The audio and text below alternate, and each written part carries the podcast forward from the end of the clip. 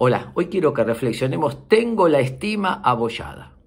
Leí en ciertos trabajos que eh, hay lugares donde si a una persona la bajan de categoría, se termina yendo.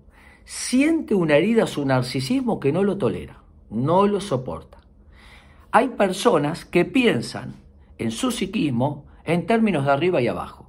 Yo estaba abajo, ahora estoy acá arriba. Me ascendieron en tal título o en tal cargo. Me siento mejor. Y si estaba acá y ahora estoy acá, me siento peor. Es decir, que los que están acá valen más y los que están acá se sienten que valen menos. Porque armamos categorías ficticias. No vale el que está acá, ni vale el que está acá. No vale el que ascendió en tal sector o el que descendió. Otra manera de autoengaño en la estima son los objetos. Me compré esto, ahora me siento mejor. Este objeto es una extensión de mi estima. Ahora me compré este marcador que sale fortuna. Muy poquita gente la puede tener. Como muy poca gente lo puede tener, entonces me siento que mejor.